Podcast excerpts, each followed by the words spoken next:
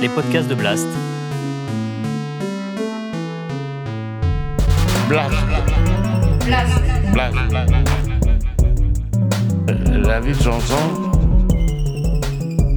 Blast. La vie de Jean-Jean. La vie de Jean-Jean.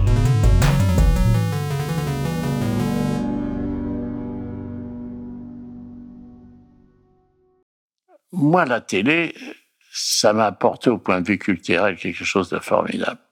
Parce que bon, je lisais beaucoup quand même, mais lire un livre, c'est long à lire. Avec la télé, on peut toucher à des choses assez rapidement. C'est ça, c'est une garde de temps. hein. C'est c'est pas peut-être le même plaisir qu'à la lecture, mais quand même, c'est valable. Hein c'est vrai. J'ai appris beaucoup de choses. Oh, je suis assis chez moi. Quoi. Je vois, je suis euh, à Berlin ou je suis à New York. Je suis assis dans mon fauteuil. C'est formidable l'apport de la culture que ça peut apporter la télévision. J'ai tout un tas de chaînes. Je suis pas un amateur de, de, de, de, cinéma. Je vais pas au cinéma. Je pas, moi, en, en 40 ans, j'ai peut-être été cinq fois au cinéma. Ça m'intéresse pas, le cinéma. Ça m'intéresse pas. Quand j'étais jeune, j'ai tra- travaillé comme, comme figurant euh, au, studio de Joinville. Euh, C'était un, truand euh, qui m'avait fait embaucher là-dedans. Alors on allait, euh, je touchais un truc, c'était sympa. Et je regardais tourner le, film. Oh putain, le gars il ouvrait dix fois la porte. Non, c'est pas bien, on va faire la porte. Oh. Mais, mais qu'est-ce que j'ai aimé dans le cinéma? Moi, le cinéma, c'est pour moi c'est Charlie Chaplin. Moi, le cinéma pour moi c'est Charlie Chaplin. Charlie Chaplin, pour moi c'est tout. J'ai commencé, comme je vous ai dit, dans les patronages, on voyait Busker Keaton, j'ai vu le Raleigh Hardy, enfin tout, tous les types de, de, de l'époque. Charlie Chaplin, Lumière de la vie, là, je me souviens, dans Lumière de la vie, c'est Lumière. Vous savez, c'est, l'histoire où il y a cette fleuriste là qui est aveugle et tout ça.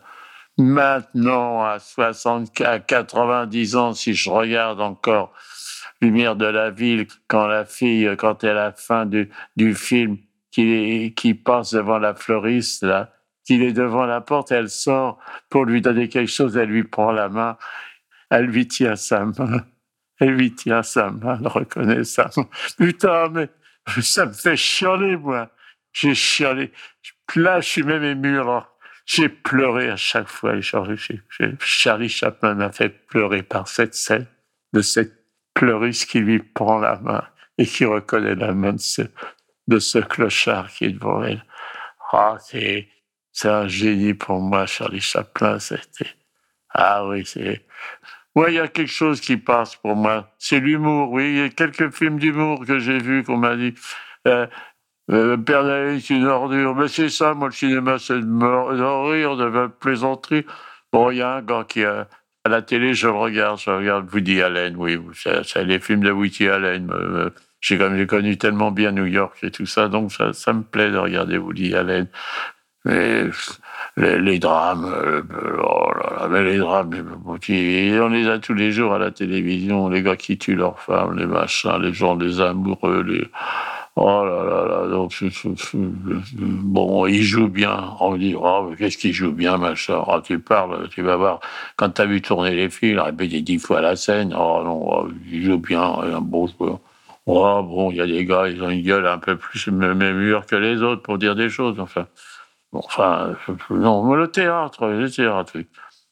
J'allais un petit peu au théâtre à un moment donné. Bon, j'ai vu Les Sorcières de Salem, tous ces films-là qu'on passait à l'époque. Je sortais beaucoup, moi, quand j'étais, quand après la Libération, je sortais beaucoup. J'allais beaucoup au théâtre, j'allais beaucoup au musical.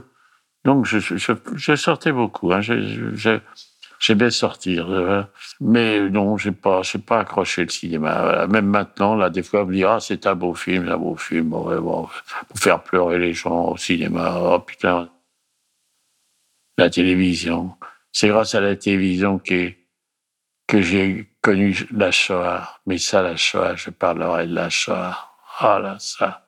Lanzmann, quand il a fait ce film, ça, été formidable. L'autre jour, j'ai essayé de me rappeler toutes les catastrophes que j'ai vues euh, pendant toutes ces, ces dernières années. Euh, Qu'est-ce que j'ai vu ça, ça, La guerre de 14. Oh, putain, la guerre de 14. Oh. Quand on allait, je dans des petits villages, que je passe dans des villages, je vois les tons, là. Il y a, y a sept noms de la même famille, là, qui sont affichés, là. Putain, la, guerre de tranchées, là. Putain. Les gens étaient à 50 mètres l'un de l'autre dans la boue. On fait la fête de la victoire, ils appellent ça. Mais c'est la honte, la honte. Les peuples, deux peuples qui se sont massacrés comme. Pourquoi ils se sont massacrés Pour des conneries? Anatole France, il disait on croit mourir pour la France et on meurt pour les industriels. Il avait raison quand il disait ça. On avait eu ces trucs. Oh, ce massacre, ces milliers de... Ouais, vous savez quand même, où je suis né, moi, on connaissait, il y avait les, les, les gueules cassées. Les gueules cassées, c'est toutes les, tous les types qui étaient mutilés, gazés, tout ça. Oh là là là là. Et qui sortaient, on les voyait encore, ils étaient là. Hein. Ah non, le truc. La, guerre de 14, c'est une honte, une honte. Hein. Euh, moi, je vois, il y a toujours toutes ces guerres là, tout ça, mais moi, j'ai jamais, jamais, jamais entendu parler de généraux qui sont morts au, champ d'honneur, moi. Hein bon, et puis il y a la guerre de la guerre de 40. Alors là, Qu'est-ce que je peux dire guerre de 40 J'ai suivi ça pendant, j'ai suivi la bataille de Stalingrad. J'ai suivi ça en usine. J'étais en usine, je travaillais de nuit là, à ce moment-là. J'étais requis. Je voyais la, bataille de Stalingrad. Quel, quel, quel, Là, c'est plus la même chose. Hein. Là, c'est plus la même chose. Hein. Tous ces gens, tous ces Russes qui sont fait massacrer comme ça. Et puis j'ai pensé à à ce débarquement, à tous ces Américains, ces gars du fin fond de l'Amérique qui sont venus mourir sur les plages de France. Là. Putain, il faut avoir un peu de respect. Un peu de respect pour tous ces gens. Pour les Anglais. Moi, je suis toujours un peu les Anglais. On a tapé les Anglais, tout ça. Mais j'ai un respect pour les Anglais quand même, putain. Heureusement qu'ils se sont accrochés, les gars. Sinon, qu'est-ce que je, je serais pas là? Je serais, hein? Qu'est-ce qui serait passé si la France a été, a été restée occupée par les cheveux? Hein Vous voyez un peu ce qui serait passé Les collaborateurs, ils auraient pu avec les cheveux. Les cheveux seraient dû habiter la côte d'Azur, tous les endroits les plus sympas de France. Hein voyez un petit peu Heureusement que les Anglais sont accrochés. Hein on doit un peu le chapeau, il faut leur enlever le chapeau un petit peu aux Anglais, là, quand même. Merde, dis donc. Et, puis, et aux Russes aussi. Hein Quand même. Oh là là, c'est massacre, ça.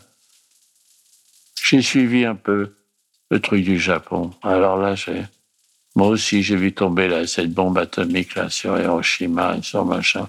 À l'époque, on, disait, on, regardait ça de loin, on, était, on a tapé les, on a tapé les Japonais, tout ça.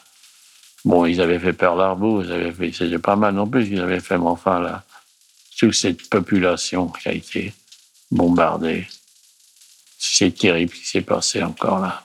Vous voyez les bombes atomiques sur, sur, sur les gens comme ça. Ah putain, ces guerres-là. Toutes ces catastrophes-là. Le Vietnam, enfin, le Vietnam. Je faisais la, je faisais la ligne de Saigon. Et Saigon, c'était, euh, c'était bien, bien fou. Ces connards de généraux. Il y a 400 généraux qui ont eu. Ils ont pris la décision, les gars, les stratèges, les stratèges. Et de, bon, bah, ils sont là, dans un trou, dans un fossé, le village dans un trou, en bien, bien fouté dans un trou, entouré par des montagnes, autour par des collines autour de eux. Il a laissé, ils ont laissé les gars dans, mais qu'est-ce que c'est que ces généraux à la con, putain? Et on parle de généraux, ils ont laissé, les mecs, ils étaient en train de fumer dans une, un truc de, de, de hein? Les mecs, ils ont laissé massacrer les mecs dans Saigon. Ah, oh, putain. Un petit mot, mon pote Dédé. Mon pote Dédé, il était à Dien Bien Fou. Ah, c'est mon pote Dédé, c'est, c'est mon demi-frère pour moi. Dédé a été prisonnier à Bien Bien Fou. Euh, bon, il a été à la mairie de Nogent. on a dit il était mort. Il, était, il, a été, il a fait la marche des prisonniers de Dien Bien Phu quand c'est Bien Bien Phu, les gars. Ceux qui étaient encore vivants, ils les ont transportés.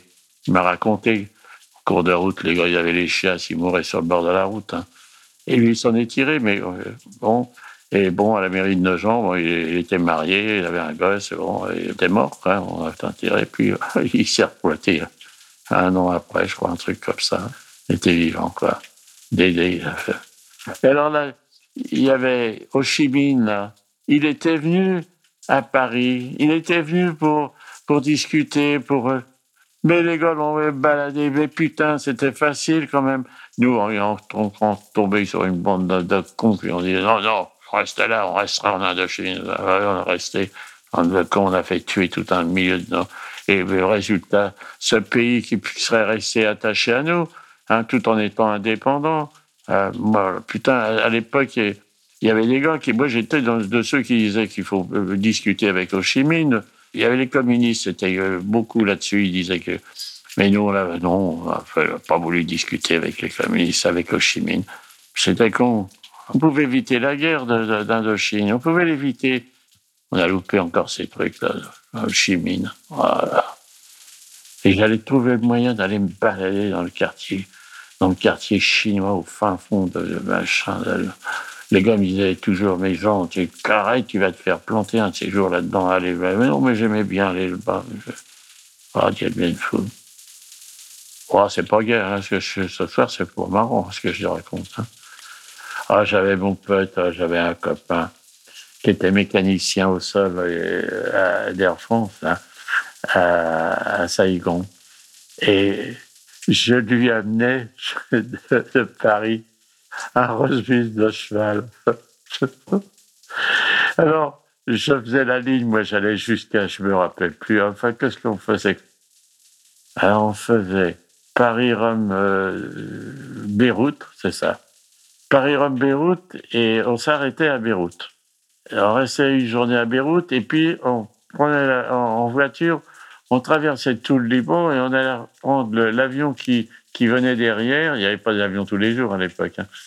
Et on prenait l'avion qui arrivait à Damas. Et là, on prenait l'avion à Damas et on faisait Damas, Bagdad, puis après on faisait Karachi, Calcutta et on arrivait à Saigon. Et mon de cheval que j'avais mis à Paris, il arrive, mon copain, il savait qu'il quand je venais, qu'il y avait le roast de cheval, mes copains, je laissais la confie. Et quand il arrivait à l'avion, il, prenait son, son roast de cheval. Ce garçon-là a eu, pendant la guerre, il a été le chauffeur du colonel Fabien. Je ne sais pas si vous connaissez le colonel Fabien. C'est le colonel Fabien qui a qu'avait descendu l'officier allemand dans le métro.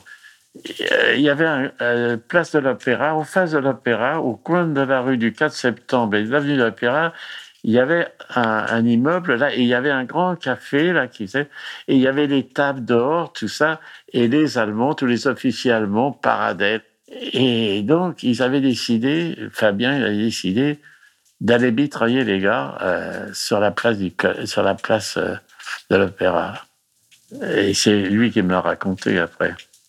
Et mon copain était, comme il était mécano et tout, euh, ils avaient pris une 11 chevaux. Il y avait les Citroën 11 chevaux que j'appelais, les petites gens de traction avant. Et lui, là, donc, ils avaient fait leur plan. Voilà, on, on mitraille, on mitraille. sortait de la voiture, ils mitraillaient tous les types, euh, tous les officiers allemands. Et on remontait dans la bagnole, et puis, bon, et puis, machin, il partait, première à droite, première à gauche, première à droite, première à gauche, et hop, il laissait la bagnole, et euh, tout le monde foutait le camp, de son, chacun de son côté. Et donc, ils avaient mitraillé la chambre. Et lui, il me racontait, moi, je descendais, j'allais chez ma mère, et j'avais la chiasse je chiais, j'attrapais la chiasse.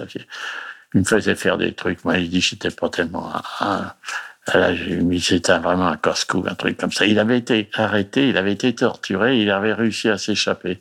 Il dit un jour, j'ai vu, ils avaient, il avait, ils avaient piqué la, femme d'un, type du contre-espionnage, un truc comme ça, un Allemand, tout ça. Et et Fabien, il avait, il avait une cigarette, la fille était torse nu, et il disait, il fit semblant de vouloir lui brûler les seins pour lui, pour qu'elle parle, pour qu'il raconte le truc. Enfin, il lui brûlait pas, mais enfin, il lui peur. Voilà, bah, je voulais finir par une histoire pas tout à fait marrante, mais enfin, quand même. Hein, voilà, c'était le colonel Fabien. Je voulais raconter l'histoire du, du beefsteak. Bon, ben voilà, bah, on va arrêter pour ce soir. Hein. À bientôt. Ciao. Si vous avez aimé ce podcast, n'oubliez pas de nous mettre des étoiles ou de le partager autour de vous ou sur vos réseaux sociaux. Blast est un média indépendant. Et si tous nos contenus sont en libre accès, c'est grâce au soutien financier de nos blasters et de nos abonnés. Pour nous soutenir, faire un don unique ou mensuel, rendez-vous sur blast-info.fr. Partagez. Voilà. Et likez. Likez.